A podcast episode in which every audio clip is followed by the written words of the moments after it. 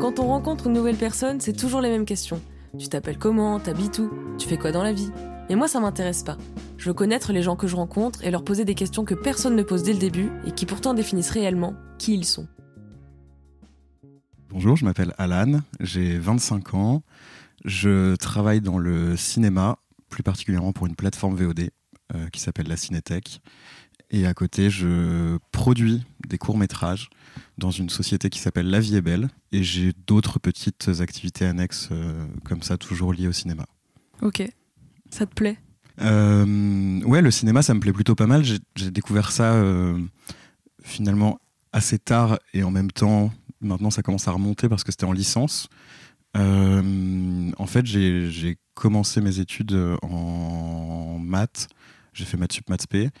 Et euh, j'ai un peu pété un câble à un moment et euh, je suis parti en, licence d'art du spectacle à Amiens euh, parce que je voulais devenir comédien. Et mes parents au début m'avaient dit non, tout ça. Et puis il y a un moment où juste j'ai plus pu aller en cours. Donc je leur ai dit bah niquez-vous. Je, non, je leur ai pas dit niquez-vous. Je leur ai dit en fait je, je vais arrêter ça et je, je vais partir. Et, et, du coup je me suis retrouvé en art du spectacle, en théâtre et cinéma. Et j'ai découvert le cinéma là. Donc, euh, je suis pas un passionné de cinéma depuis l'enfance, mais, mais quand j'ai découvert comment fabriquer les films, comment enfin ce que c'était que de jouer les coulisses. Ouais voilà les coulisses exactement euh, j'ai adoré. Et puis en master j'ai découvert la prod.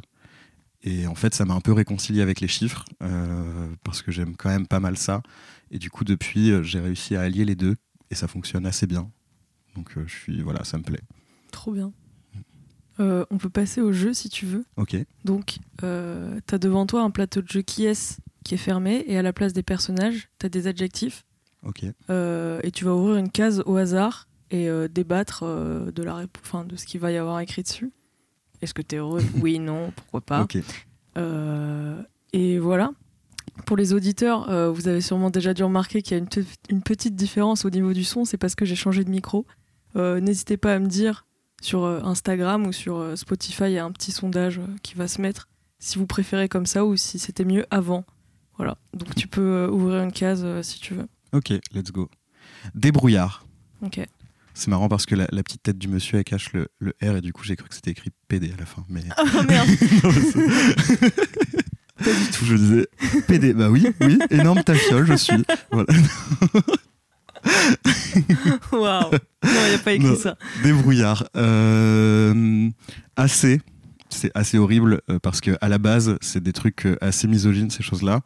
Mais j'ai été élevé de manière à, ce qu'on me laisse me débrouiller tout seul et qu'on me qu'on me qu'on m'attache pas et tout ça. Enfin, qu'on te tienne pas par la main. Voilà, qu'on me tienne pas par la main et, euh, et, surtout, enfin, je dis ça par rapport à, je sais pas si tu vois, mais dans les dans les candidatures souvent pour les postes, euh, il y a un truc qui dit que les femmes, elles osent pas euh, se postuler à des postes qui sont qu'elles considèrent plus haut placés que ce qu'elles sont comme compétences à la base, alors que les hommes, eux, hésitent pas du tout.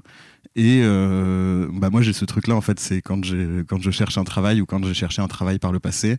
Bah d'ailleurs le poste que j'occupe actuellement, c'est vraiment ce qui s'est passé, c'est que j'ai envoyé mon CV alors que j'étais clairement sous-qualifié pour le poste mm. et en me disant euh, on verra ce qui se passe. Ne tente rien rien. Hein. Voilà, exactement. Et genre, euh, je me débrouillerai en je me débrouillerai en entretien parce que je sais bien parler, je suis assez tchatcheur et je et j'arrive à plaire euh, en tout cas sur euh, mes caractéristiques professionnelles et euh, et ce que je sais faire et mes compétences et tout ça. Et du coup, je, enfin, j'ai vraiment pas peur de, postuler à des trucs comme ça. Et je pense que c'est aussi lié à la prod. parce que bah, du coup, y a quand j'étais en licence à Amiens, en art du spectacle, on a monté une asso avec des potes. On était un petit collectif de, de 7 personnes. Et on s'est dit assez vite qu'on voulait faire nous-mêmes nos films, qu'on voulait les financer et qu'on voulait les, en fait, on voulait faire mieux que les autres. euh, et du coup, on voulait les faire un peu dans les règles de l'art, en allant voir les institutions euh, qui existent, euh, les régions, enfin les, les, systèmes de financement assez classiques, et on voulait un peu casser le système, mettre un pied dans la porte, débarquer et se dire que voilà, c'était nous maintenant. Et du coup, on a, on a eu cette volonté-là de, de monter l'assaut. Ensuite, euh, je me souviens que la, première année, enfin l'assaut, elle existait à peine, que euh, on a direct euh, envoyé un mail au festival de Clermont-Ferrand, qui est le plus grand festival de court métrage dans le monde. Et on s'était dit, viens, on y va. Du jour au lendemain, on- avec une pote, on avait pris des billets pour Clermont-Ferrand. On avait réussi à choper des accrètes gratuitement euh, via le via du, le du jour au lendemain en plus. Du. Exactement, du jour au lendemain. et, euh, et on était parti euh, découvrir un peu ce que c'était que le monde du cinéma. Alors, à petite échelle, parce que Clermont-Ferrand. Voilà. on est parti découvrir Clermont. on n'était pas du tout au Festival de Cannes. On était à Clermont-Ferrand, à la Maison de la Culture, euh, qui date des années 90, avec un vieux stickers Canal Plus collé quelque part et qui tombe un peu en lambeaux.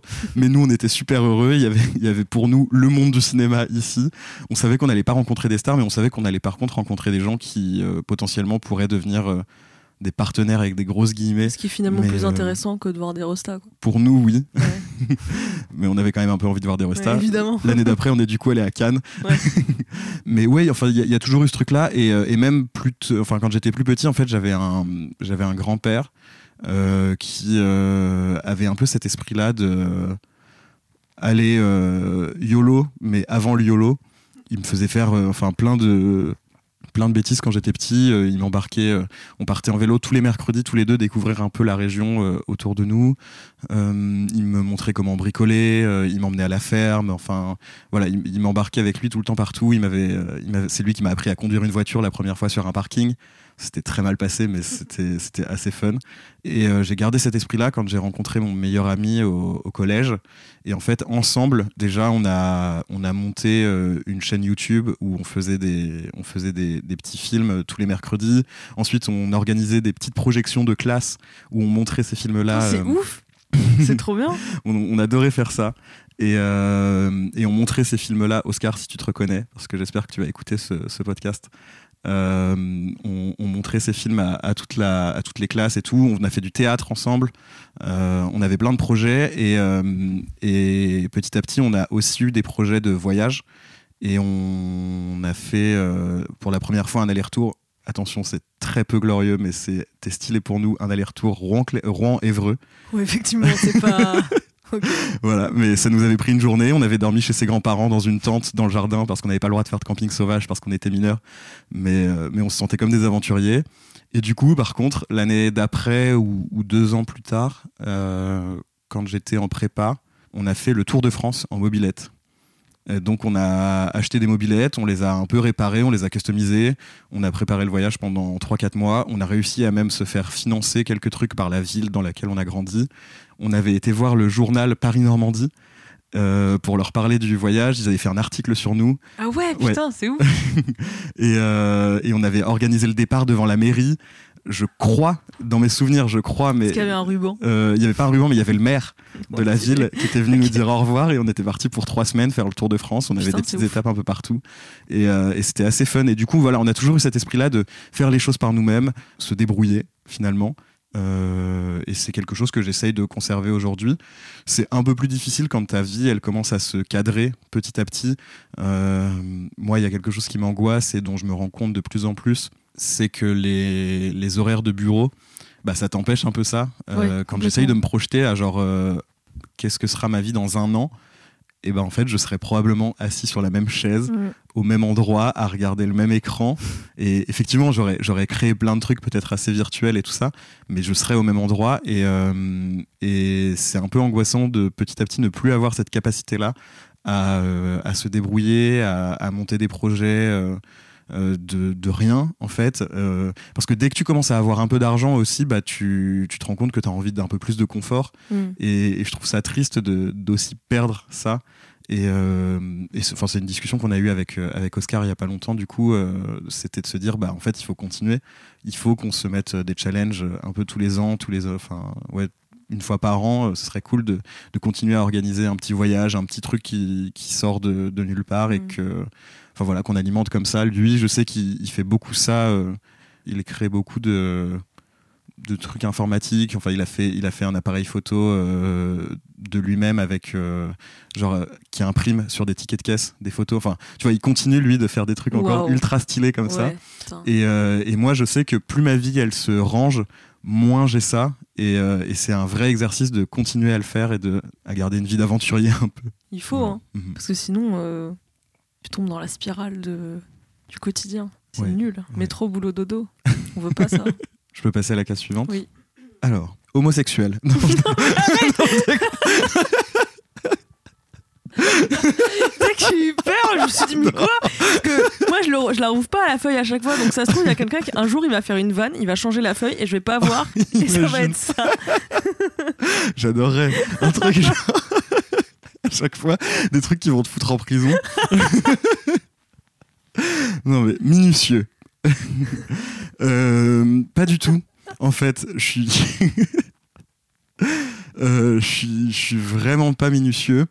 Euh, j'ai ce syndrome là de commencer plein de trucs, d'en finir ouais. aucun, de d'être extrêmement extrêmement extrêmement maladroit. Mais alors ça, ça, la maladresse, j'ai une petite théorie là-dessus. Je pense que c'est euh, les parents et la famille qui me mettent ça sur le dos et que du coup je me le traîne depuis euh, bah, 25 ans et que je n'arrive pas à m'en sortir parce que, enfin c'est très freudien, mais genre c'est ancré en moi. Parce qu'on m'a dit que j'étais maladroit, je continue d'être maladroit et je peux pas me sortir de cette spirale horrible de dès que je casse un truc, genre ça pourrait arriver à n'importe qui de casser Ouais. quelque chose. Je, je- j'étais très attristé hier parce que j'ai fait tomber mes AirPods et, euh, et le boîtier a cassé et du coup maintenant le chapeau, bah, il est volant, il n'existe plus. Mm. Et je me suis pas dit ah merde mes AirPods sont tombés. Mm. Euh, c'est forcément ta faute. c'est forcément ma faute, c'est forcément parce que je suis maladroit, parce qu'on m'a dit que j'étais maladroit. Euh, dès que je rentre chez ma mère, elle, elle, genre il y avait son anniversaire ce week-end, on avait des invités et elle, sort les verres à vin euh, pour en donner à tout le monde. Et en fait, il y en a pas assez pour tout le monde. Et la première chose qu'elle dit, c'est ah bah oui, les verres sont cassés parce que, enfin, il y a pas assez de verres parce qu'ils sont cassés parce que Alan et son copain, enfin le copain de ma mère. Et, et j'étais genre euh, bah, enfin ça fait euh, ça fait cinq ans que j'habite plus à la maison, maman en fait. Donc non, les verres à vin, c'est pas moi qui les ai cassés. Et euh, mon ex-copine, euh, quand euh, on était ensemble il y a quelques années, elle me disait toujours, elle m'avait donné un, un- un surnom qui était neurochirurgien pour se moquer de moi. Mhm. euh, parce que justement, euh, je, je serais incapable d'être neurochirurgien parce que en fait, j'ai genre les mains qui tremblent en permanence. Tout ce que je fais, je, quand j'écris, en fait, je, bouge ma main plus que je n'écris et du coup, ça ressemble à des vagues. Enfin, plein de trucs comme ça du quotidien quand je dois porter quelque chose, quand je dois bouger quelque chose, quand je dois faire quelque chose avec minutie. Impossible pour moi. Enfin, j'arrive à me concentrer sur, sur plein de trucs. Mais mes mains refusent de, de suivre ma volonté euh, première qui serait de, de faire les choses bien. Quand je commence un livre, par exemple, ça n'a rien à voir avec la minutie, mais, mais je pense que tout ça, tout ça est lié, c'est que je, je- mon, mon cerveau est, est incapable de se concentrer sur une, sur une tâche, et du Ouais. coup, quand je lis, euh, ça m'arrive trois pages plus loin de me dire, en fait, ça fait trois pages Mm, que, je, re- que je suis en train de, de penser à ce qu'il faut que je fasse, à, quel, à tel truc qu'il faut que j'envoie, et, et je et j'arrive pas à me concentrer sur les livres. Du coup, souvent, je les finis pas. Ça, c'est quelque chose que Je fais pareil, je compatis. je, je- merci. Je, je dois confesser quelque chose ici et, euh, et que tous mes amis vont, vont découvrir là, je pense. C'est que la plupart des, des livres dont je parle, des films que je dis avoir vus et tout ça, en fait, je, ça m'arrive de parler de films dont j'ai seulement lu le, le synopsis, dont j'ai vu une affiche, dont j'ai vu une bande-annonce et, et où je situe à peu près les, les orientations artistiques de l'auteur ou du réalisateur et tout ça. Et, de, et en fait, de parler de quelque chose que je n'ai pas vécu. Enfin, Est-ce que tu veux que je t'aide là-dedans pour être encore plus vicieux? Ouais. Tu vas sur ChatGPT. Tu lui dis fais-moi un résumé de ce film, ce livre, un peu détaillé. T'as juste à lire ça. Même si tu, tu penses à des trucs, tu le relis en boucle. et voilà. C'est une très bonne idée. Mais je, je, je crois que pendant un moment, quand ChatGPT est sorti, j'avais envie de lui donner des prompts pour que, genre, il, il, me, il me donne des, des skills en culture. Ok Parce que, en fait, j'ai. Mais c'est lié au fait que j'ai commencé mes études euh, assez tard. Enfin, mes études assez tard, non, mes études euh, dans la culture Hmm. assez tard, comme j'ai, enfin, j'ai fait un bac S, du coup physique, maths à fond, j'ai fait, enfin, j'ai fait maths sup, vou- je voulais être pilote de ligne, enfin vraiment, c'était euh, des graphiques, des T'es une chiffres, des Barbie en fait, parce que tous les trucs que tu veux, tu veux faire tellement de trucs que je trouve ça dingue. un peu. Mais il y a mon personnage dans oui, Barbie. bien, bien sûr. C'était horrible de découvrir ça au ciné. C'était horrible. J'étais dans le fond de mon siège et en fait, à chaque fois qu'Alan prenait la parole, je me disais, mais est-ce que je suis comme lui En fait, c'est un peu moi. Et c'est l'ami homosexuel, mais qui est pas vraiment homosexuel. Et en fait, juste moins bien que le reste. Parce qu'ils l'ont vraiment traité comme ça. Alors qu'en vrai, la Barbie Alan, elle est, Oui. elle est un peu stylée.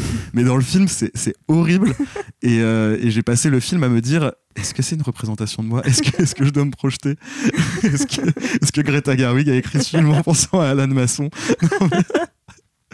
Et oui, du coup, comme j'ai commencé mes études dans la culture assez tard, en fait, même, euh, enfin, j'ai fait du théâtre quand j'étais euh, quand j'étais enfant, mais ou ado, mais en fait, on faisait des, des pièces de boulevard euh, ou, des pièces écrites par les personnes qui étaient dans l'association de théâtre.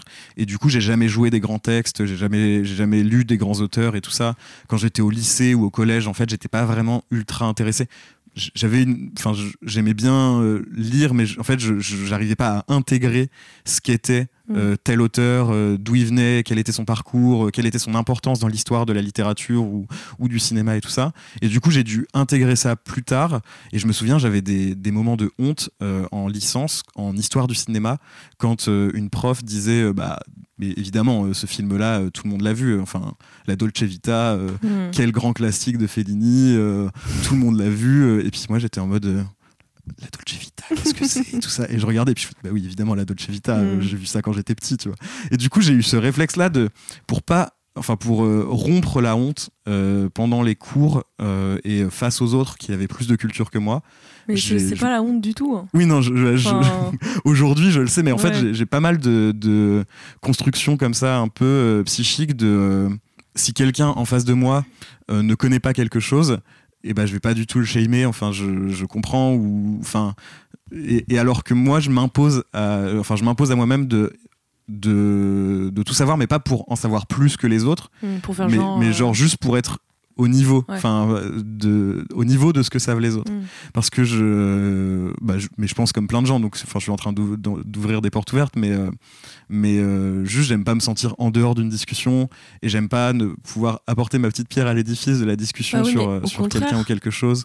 Au contraire, si tu dis, enfin, si tu fais semblant de connaître un truc et que tu connais pas, c'est là que t'es exclu de la discussion parce que du coup, il suffit juste de dire, c'est quoi ça? Je sais pas ce que c'est. La personne, elle t'explique et après, du coup, t'es inclus parce qu'il continue d'en parler c'est vrai plutôt que de, tu vois? C'est complètement vrai, Sandra. là, ce que tu fais.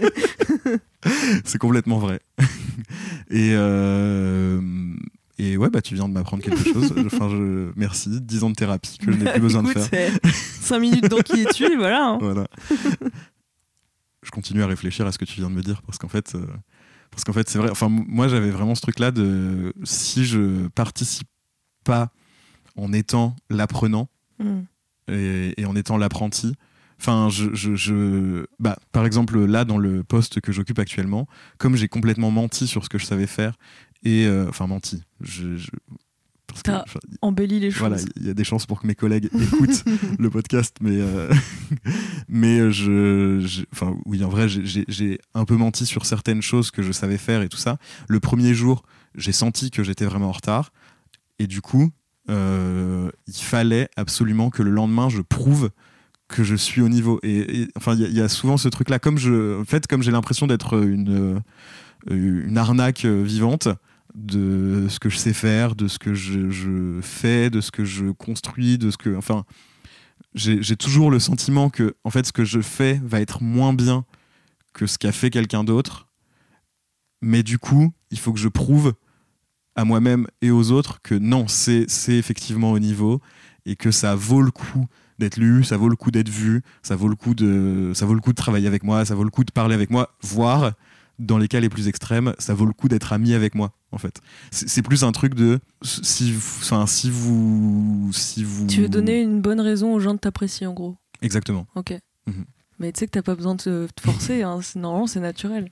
Oui. Parce que si tu. Enfin, euh, j'ouvre des portes ouvertes, je ne connaissais pas cette expression, mais je la trouve super. Donc tu vois, je dis je connais pas un truc. Non, et tu m'as appris quelque chose. J'ai pas honte de le dire. Donc comme ça, hop, on continue. Mhm. Euh, je ne sais plus ce que j'allais dire par contre. Je me souviens pas.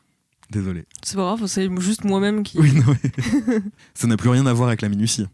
Mais euh, Bon, on s'en fout, on est oui. là pour divaguer. En vrai, c'est une excuse, hein, les cases. oui. oui. Qu'est-ce que je voulais dire? On s'est coupé tous les deux, je suis désolée. Non, non, mais c'est pas grave. Est-ce que ça t'arrive souvent, ça? De... Ce moment-là? Un moment de blanc de, euh, de ouais, vide ou genre. tu parles à quelqu'un et l'autre personne est. Enfin, tu vois, les deux sont perdus. Parce que moi, c'est la première fois que ça m'arrive. Moi, je suis souvent perdue. Ok. J'oublie très souvent euh, ce que je dis ou ce que les autres disaient. Non pas que j'écoutais pas, c'est juste. euh, Oui, oui, comme, comme quand tu lis un livre, Mhm. j'ai eu un milliard de pensées entre temps. Ouais. Et voilà. Euh, et du coup, ça m'arrive souvent toute seule. Mais là, c'est la première fois que j'ai quelqu'un en face de moi qui bloque euh, pendant que je bloque aussi. Je trouve ça dingue. C'est vrai. voilà, c'est très bizarre. hein. Mais je- tu tu m'avais pensé au fait qu'en fait, j'ai euh, beaucoup d'amis qui, euh, qui sont porteurs dans les discussions, qui relancent, euh, Mhm. qui, euh, qui, qui vraiment embarquent la discussion et qui sont, euh, qui sont moteurs plutôt Mhm. que porteurs. Et moi, j'ai plutôt tendance à me laisser porter par les discussions, à répondre, à donner mon avis quand on me le demande et tout ça, mais je, Mhm. je, je suis pas habitué des fleuves Mm. et j'ai des amis qui sont spécialistes de ça. Et Mm. du coup, euh, bah, souvent quand j'ai un blanc, oui, effectivement, je suis sauvé par la personne Ouais. qui, qui me jette une bouée et qui me fait Allez, viens, on y retourne, c'est bon, c'est parti. Et, euh, et ça m'arrive rarement de me retrouver tout seul à être en train de me noyer. Mm. Enfin, souvent tu te noies et puis, euh, et puis la personne, voilà, elle met la main dans l'eau et elle te ressort Bah, la tête. j'ai la mais, même chose, voilà. euh, j'ai la même chose aussi, sauf que là on est tous les deux dans l'eau, donc. Mais effectivement, moi je suis pas du tout quelqu'un qui. D'ailleurs, souvent quand les gens ont des blancs, c'est pour ça moi ça m'arrive souvent euh, parce que quand les gens ont des blancs, en fait je viens pas les aider mm. parce que je je, je sais pas comment rebondir dans une discussion. Toi là j'ai rebondi en disant c'est bizarre, mais j'ai pas du tout Ouais, sauvé non, le truc. hein. mais- non mais t'es très forte, t'as vraiment sauvé le truc. t'as permis à cette discussion de repartir et, et de, de nous sauver finalement. Tu, tu m'as sorti de la noyade, t'as acheté une bouée, bravo. Parce que je l'aurais pas acheté. Attends, parce que là on rigole, on rigole. Mais Ça va revenir. Voilà. J'étais en train- de rire, J'étais là. en train de penser au fait que dans 30 secondes, et du coup j'étais en train d'essayer de trouver une phrase pour essayer de, de rejeter une petite bouée parce que je me disais que dans pire, 30 secondes ça allait, ça allait Si, si vraiment t'es perdu, tu peux changer de case et on fait comme si tout ça n'était pas arrivé. Je peux effectivement changer de case. De toute façon, j'avais un peu fini sur bah la ouais, minutie. Enfin, je, pense. je suis pas minutieux, euh, voilà, j'ai les mains qui tremblent et je, et, euh, et je finis pas mes livres. Et j'invente le fait de lire des livres. voilà. Case suivante. Drôle. J'ai cru que t'allais lâcher une, din- une dinguerie encore. J'ai eu peur. je les réserve. Euh, drôle. Euh, J'ai eu la discussion avec euh, qui Je crois que c'était Laura. Il y a Laura qui est déjà venue dans ce, enfin qui est déjà venue dans l'émission et qui a Ouais. déjà fait un podcast, euh, qui, euh, enfin sur euh, T'as le temps de réfléchir. prendre autant de temps à réfléchir sur est-ce qu'on est drôle ou pas, c'est un premier signe que. C'est pas fait, que tu réfléchis, c'est que t'allais raconter une anecdote avec Laura, c'est différent. Oui, mais en fait, avant cette anecdote, je voulais, je voulais parler du fait que moi, je me trouve pas drôle. Bah, tu l'as la réponse du coup. Oui. En fait, j'ai toujours, eu- j'ai toujours traîné dans des groupes avec des gens très drôles qui me faisaient rire. Et moi, j'ai souvent le sentiment de ne pas réussir à les faire rire alors qu'on a le même humour. Et en même temps, euh, traîner avec des gens qui sont plus drôles que toi, c'est aussi un moyen de te rendre plus drôle. Et du coup, j'en reviens à mon anecdote avec Laura, qui me disait, mais en fait, euh, si on est amis avec toi, euh, c'est plus ou moins qu'on te trouve drôle, a priori. Enfin, on est amis pour toi, avec toi pour plein de raisons. Hmm. Mais, euh, mais comme tout le monde est drôle dans le groupe, il n'y a pas un vilain petit canard euh, qui en fait est la personne pas drôle et qu'on invite un peu par pitié. euh. donc non, en, en vérité, t'es drôle. Mais ça, c'est lié à plein d'angoisses sociales que j'ai. Et en fait, le fait d'être drôle, enfin sur euh, la scolarité, ça allait. J'avais, j'avais plutôt des, des bonnes notes, voire des très bonnes notes. J'ai, j'ai un parcours scolaire qui est assez bon, euh, qui, a, qui, a, enfin, qui a pas trop fait de vagues et tout ça. Et du coup, il y a, y a des domaines dans lesquels je suis assez sûr de moi. Et en fait, euh, l'humour, bah, il n'y a, il y a pas trop de marqueurs à part le fait de faire rire les autres, qui est a priori un, un gros marqueur, mais que, en fait, moi, j'arrive pas à repérer. C'est plus que j'arrive pas à repérer si les autres rient à ma blague, rient de moi, rient avec moi. Il y a eu certains moments dans, dans ma vie où j'avais l'impression que les gens riaient de moi, mais, euh, mais du coup, bah. Ciao, enfin ces personnes, euh, Mm. je les, Oui, je les ai assez vite sorties de ma vie. Mais, mais ça arrive quand même, tu vois, de, de te dire, euh, putain, j'ai- fait un bide, enfin genre où ma blague elle a pas pris du tout, ou, et, et ça arrive souvent. Enfin moi j'avais l'impression que ça arrivait souvent, et surtout, je, je, en fait c'est parce que je cherche l'approbation des autres dans leur regard, Hmm. et qu'un mauvais rire ou le, le, le, le rire qui n'est pas le bon, ça peut euh, décevoir. Hmm. Et en fait, j'ai un humour très très particulier que je peux pas développer en société tout le temps euh, parce que bah enfin ça passe pas forcément pas des trucs qui m'enverraient en prison mais Mhm. euh, j'ai euh, une amie très proche avec qui, qui notre jeu c'est euh, à qui sera le plus problématique. Et euh, c'est ça en permanence mais devant les autres. Et du coup il y a des groupes dans lesquels ça passe et il y a des groupes dans lesquels ça peut pas passer du tout. Et du coup tu te retiens et tu te mets à ne plus rire euh, aux mêmes blagues euh, bah, cet humour là d'un côté il enfin il- voilà il existe avec euh, avec des personnes et en même temps il n'est pas légitime.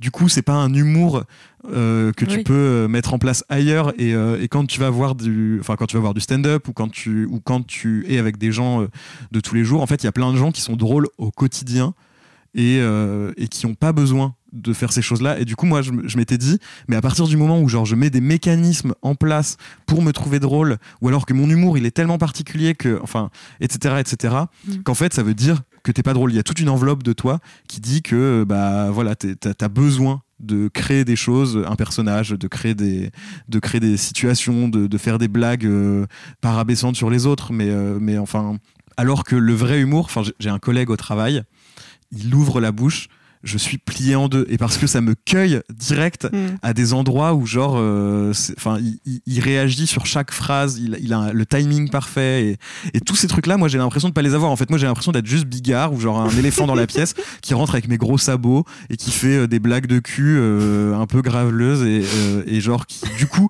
tu vois, a besoin de. Mais l'image que t'as de toi est terrible. non, mais. Genre, ce, ce sens de la précision, de la minutie, Mm. euh, de la minutie dans la blague. En fait, je pense que voilà, si j'étais humoriste, je serais vraiment un bigard. Mon rêve, ce serait d'avoir un humour euh, qui peut être sur la scène des Césars, tu vois, qui, Mm. qui fait rire euh, la haute société. enfin, je sais pas, mais tu vois, qui- un, un humour, un humour digne, un Mm. humour bourgeois presque. Et, et moi, j'ai pas ça. j'ai vraiment l'humour de, de Grand Quevilly dans la banlieue de Rouen. tu vois. Et ça, en fait, c'est fort. Enfin, les, gens vraiment drôles qui, au quotidien, n'ont pas besoin de forcer, n'ont pas besoin de te dire Hé, regarde-moi, je suis drôle. Et qui, euh, juste, dans leur, être est drôle. Je trouve, ça, je trouve ça fabuleux. Et parce que moi, j'ai vraiment ce sentiment-là, mais du coup, ça va, dans, ça va dans le sens de plein d'autres choses, de me forcer.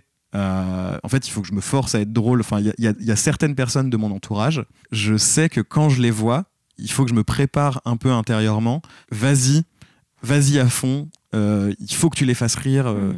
En fait, pour m'inclure aussi et pour Ouais. me, me sentir au même niveau Mm. que, encore une fois. Et la plupart du temps, ça marche, tu vois. Je, je fais pas semblant et ça me fait pas de mal. Euh, D'ailleurs, même probablement, ça me, ça me fait du bien de me mettre un petit coup de pied au cul et de me dire euh, Allez, Alan, bouge-toi, sors de ta zone de confort, euh, découvre de nouvelles choses et euh, vis une vie d'aventurier. Après, ça se trouve, ces gens-là, eux-mêmes, dans leur tête, se disent Putain, euh, ce soir, je vois telle personne, euh, Mm. pas forcément moi, mais, euh, mais juste. De toute façon, on a toujours quelqu'un à impressionner. Donc, oui, oui, oui. Tout le monde joue un mini spectacle. Mais j'ai l'impression que certains sont plus forts que d'autres pour retenir leur texte et, et jouer ce spectacle dans la longueur. Moi, je, je suis, je suis content qu'il y ait le petit souffleur en bas de la scène qui a retenu mon texte et qui me, qui me pousse un peu et qui me, me permet de, de continuer à, à exercer. Quoi. Voilà. Tu peux changer Je de vais changer case, de case. si tu veux. Extraverti. Avec un petit perroquet avec le drapeau LGBT dessus, comme quoi c'est une DA. Mais tu vois, quand, encore une fois, quand t'as ouvert la cage, je me suis dit, il va y penser. Et après, je me suis dit, ah, il y a pas pensé. Puis en fait, au final, t'as pensé à rajouter une vanne au milieu. Parce qu'il y a vraiment un petit perroquet, mais il n'y a pas le drapeau euh, dessus. Bah, il est vert, jaune, rouge. il manque le violet et le bleu, quoi. Ça fait beaucoup de couleurs. Oui, c'est- pas le il beaucoup de choses. Euh, extraverti, oui, je pense. Ce jeu-là, enfin, ce jeu-là, le, le- le jeu de qui est avec, avec les, les, Objectif. les adjectifs, merci, qui, euh, qui me définissent et qui enfin, définissent chaque personne qui est passée dans l'émission, mais, mais du coup là, euh, qui me définissent. Euh, c'est assez particulier parce qu'il y a, y a deux ans, j'ai euh, été diagnostiqué euh, borderline, qui est un trouble du spectre bipolaire. Et Aussi une super chanson de Tamim Pala. Après, ça, c'est une autre histoire. tu peux en prendre, excuse-moi. Merci. j'ai un peu remis ma vie en question, enfin, essayé de redéfinir les bornes de ce que j'étais, de qui j'étais, de ce que je voulais, de ce à quoi j'aspirais, de ce que je voulais devenir, de ce que j'ai, enfin de comment je me suis construit. J'ai, en fait, j'étais, j'étais bourré de certitudes et, et, euh, aujourd'hui, euh, tout ça s'est un peu écroulé. Et, euh, et, du coup, j'aurais eu aucun mal à dire que j'étais très extraverti avant ça. parce que au collège, au lycée, enfin bah, tout ce que j'ai raconté tout à l'heure, quoi, avec Oscar, on, mm. on, faisait plein de trucs. Enfin, tu vois, j'ai jamais été la personne populaire du collège ou la personne populaire du lycée, où tous les deux, on était un peu à part en dehors de ces, de ces considérations-là, parce que euh, on construisait un peu autre chose qui était notre univers à nous, et, euh, du coup, on s'en foutait de, de, tout ça. Euh, enfin, il y avait tout un truc de moi qui disait Alan, c'est la personne extravertie, c'est la personne qui va au-devant des autres, c'est la personne qui euh, n'a pas froid aux yeux, euh, qui est euh, ultra débrouillard, qui, enfin, qui se construit comme ça, qu'empêche certaines pensées à lui d'exister, mais, mais aussi chez les autres probablement. Enfin, j'avais un truc de un peu mégalomanie en fait de si je fais quelque chose il faut que je sois le meilleur si je vais quelque part il faut qu'on ne voit que moi j'avais j'avais je recherchais la reconnaissance euh, en permanence euh, de mes profs enfin, j'étais pas faillot mais mais je il y avait un truc de quand j'avais une relation privilégiée avec un prof quand j'avais une relation privilégiée aux adultes quand j'étais enfant je je pleurais pour ne pas être à la table des enfants parce que je, à l'époque, il y avait un truc de je considérais que les, discussions d'enfants, elles étaient inintéressantes et qu'il fallait que je parle avec les adultes. Mm. Enfin, j'étais un gamin insupportable probablement, tu vois. Du coup, euh, du coup, pendant longtemps, j'ai eu ce truc-là de oui, je pense que j'étais une personne extravertie. Et puis en fait, quand, euh, bah, j'ai été à l'hôpital et ensuite quand j'ai été diagnostiqué, bah, il a fallu un peu, enfin c'est ce que je disais tout à l'heure, redéfinir qui je suis et je pense que le fait d'être extraverti, c'est quelque chose qui a assez vite disparu dans les choses qui ont été ébranlées. En fait, j'ai l'impression de faire semblant de continuer à être extraverti, mais qu'au fond de moi, le, petit euh, Alan qui, qui, brûle à l'intérieur, et ben en fait, ça lui, ça lui fait quand même beaucoup de mal de devoir être au contact des gens et de d'avoir un rapport social aux autres, d'avoir des discussions avec les autres, de, de enfin, je pensais à l'anniversaire d'Emile par exemple cet été, je continue d'avoir des, petits mois qui, qui, veulent prouver des choses. Euh, c'est-à-dire que bah, tu vois, il a fallu que je change de tenue pendant la soirée parce que j'avais l'impression de devoir me mettre en scène. Euh, et il y a plein de moments où en fait, mon, le fait d'être extraverti, ça s'est plus transformé en de la mise en scène de moi-même. Si je peux me permettre, euh, je crois que je me suis aussi changé à cette soirée, alors je fais jamais ça. Donc, euh, juste, on était en train de slay. Voilà, c'est tout, hein, c'est la seule raison. Super. non, mais parce que ça arrive dans. En fait, ça arrive dans pas mal de, de moments que je, que je fasse ça, enfin, que j'ai. J'ai encore besoin, en fait, alors qu'on s'en fout, mais besoin de mettre en avant certaines choses pour euh, prouver aux autres. Et alors que souvent, quand euh, je, je, prends du recul sur moi-même et sur ce que je suis et sur ce que je fais et tout ça, ça me plaît pas, en fait j'ai un bug parce que, en fait, en le disant, j'ai l'impression de penser le contraire. Enfin, mais ça, c'est aussi une, grosse caractéristique que j'ai, c'est qu'en fait, ma psy, elle me disait, euh, il y, a, y, a, probablement deux Alan qui existent, enfin, qui sont les mêmes en fait, mais, mm. mais euh, j'ai deux perceptions de la vie et deux perceptions de ma vie et de ma trajectoire qui sont complètement différentes et opposées, et que je considère comme étant différentes et opposées, alors qu'en fait, il faut que je trouve un moyen de raccorder les branches et de, de juste faire en sorte que bah, ces deux lignes, elles évoluent ensemble et que les, les deux existent parce que je peux pas juste juste me permettre d'avoir euh, d'un côté euh, une vie dans laquelle je vais être malheureux parce que je pense toujours à l'autre et quand je choisis l'autre d'être toujours malheureux parce que je pense à la première. En fait, je me mets en scène mais en même temps ça reste moi et du coup, euh, éteindre ça, ce serait aussi malheureux. Enfin, en fait, c'est en le disant que je m'en suis rendu compte. C'est j'ai ce truc-là de si je si je faisais pas ça, je serais je serais aussi malheureux. Tu vois. Enfin, j'aime bien j'aime bien qu'on me regarde et en même temps, ça me fait du mal qu'on me regarde. en fait, j'essaye de, j'essaye de réconcilier les deux. Bah pour que, en fait, du coup, au final, oui, je suis plutôt extraverti, mais euh, mais ça va dans un, ça va dans un package de choses où je je souffre pas d'être extraverti, euh, pas du tout, mmh. mais je les, les, les rapports sociaux euh, sont plus difficiles à appréhender qu'ils ne l'ont été. Euh, peut-être parce que je les conscientise plus et que j'essaye de aussi nouer des relations que je considère comme plus véritables, plus plus intérieur et euh, j'ai aussi hein, essayé de redéfinir mon, rapport à l'amour. J'essaye de, créer des relations qui sont aussi fortes que des liens euh, amoureux. enfin, en fait, j'essaye de créer des relations amicales qui sont aussi fortes que des relations amoureuses, sans le côté euh, tendresse, euh, relations sexuelles et tout ça. Parce que j'ai l'impression qu'en en vivant des amitiés euh, plus fortes, bah, t'es es aussi nourri d'un amour plus fort auprès de plein de personnes. Comme j'ai essayé de construire des amitiés qui sont très fortes, j'ai l'impression de plus avoir besoin d'autres amitiés. Mm. Et du coup, c'est plus difficile de faire rentrer des gens dans ma vie. Et donc, en fait, j'ai l'impression de performer auprès de ces personnes. Et du coup, c'est ça, être extraverti, finalement, à mon sens. C'est euh, c'est que j'essaye aussi, du coup, d'évacuer ce côté-là performatif de, de ma vie et de mes actions pour me concentrer sur euh, les vraies relations. Mais comme ces vraies relations, elles sont difficiles à nouer pour moi, et bah, euh, je, je- je suis obligé de continuer à performer à côté pour, euh, bah, parce que tu rencontres des gens tous les jours. Enfin, Mm. ces, ces derniers mois, il y a- il y avait rien de plus difficile. En vrai, si plein de trucs. Tu m'aurais demandé d'aller faire la guerre, je, ça aurait probablement été plus difficile Mm. mais euh, il y avait- il y avait quelque chose qui était difficile pour moi qui était de d'aller dans des dans des nouveaux groupes rencontrer des nouvelles personnes passer une soirée avec des gens que je connais moins parce que ça me paraissait difficile de encore devoir performer de devoir raconter à nouveau des choses euh, Mm. sur moi et tout ça enfin de- en fait la banalité pour tout le monde mais mais chez moi ça, ça a créé de l'angoisse alors que il y a, il y a quelques années en fait j'adorais ça j'étais en demande de ça et du coup c'est ce qui fait que je, je dis que je suis moins extraverti euh, alors que probablement je le suis autant aux yeux de quelqu'un qui me connaît pas, mais euh, je, moi je le, je le ressens vraiment différemment. Euh, tout à l'heure, t'as dit un truc. T'as dit j'aime qu'on me regarde et j'aime pas qu'on me regarde. Est-ce que Mhm. tu sais pourquoi? Ou est-ce que je peux exposer mes théories entre guillemets? Peut-être qu'ils font écho par rapport à moi, donc je ne sais pas. Tu peux exposer tes théories, ça m'intéresse. J'allais dire t'aimes bien qu'on te regarde? Parce que bah un peu toutes les raisons que t'as as dit en vrai. Je sens que je vais aller nulle part.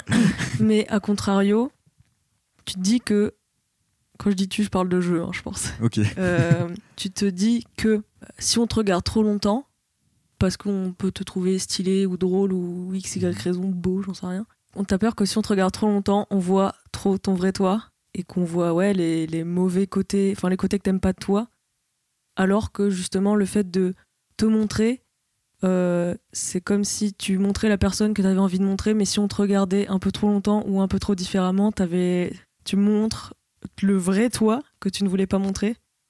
Voilà. Je sais pas si c'est compréhensible, mais Ben oui, en fait, c'est un peu ça, c'est que en fait, en, en performant, c'est- enfin, c'est c'est un peu un truc de, de théâtre et tout ça, mais tu, tu construis le personnage que tu as envie que les autres Mhm. voient de toi. Et en fait, c'est là que c'est euh, compliqué pour moi parce que je.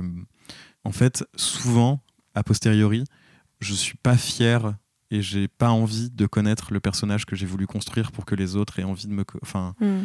euh, cette espèce enfin cette espèce de d'hydre le Alan euh, fictif en fait je le je, je l'aime moins une fois que le moment est passé Hmm. euh, que sur le moment Hmm. il y a plein de trucs que je peux avoir dit que je, je regrette d'avoir ouais. dit que sur moi ou sur euh, ou sur les autres ou sur euh, ou sur plein de enfin sur un- une situation quoi que ce soit il y a plein de mécaniques de moi des, des je me vois des fois marcher euh, d'une certaine manière euh, danser d'une certaine manière euh. là je parle beaucoup de soirées parce que j'ai l'impression que être Bah, extraverti avec c'est- voilà ouais. souvent c'est souvent dans ces moments là c'est là qu'il y a une- un paradoxe un peu bizarre qui est que j'ai envie qu'on connaisse le, le vrai Alan, enfin qu'on me Mm. connaisse moi et, et tel que je suis au, quotidien, mais que moi-même j'ai pas l'impression de connaître, enfin et que du coup je suis en train de définir et que, enfin, tu vois, c'est un peu un cercle, euh, Mm. Je- un cercle in- infini. Vraiment tout pareil, donc je compatis de ouf. Super, quelqu'un qui peut relate.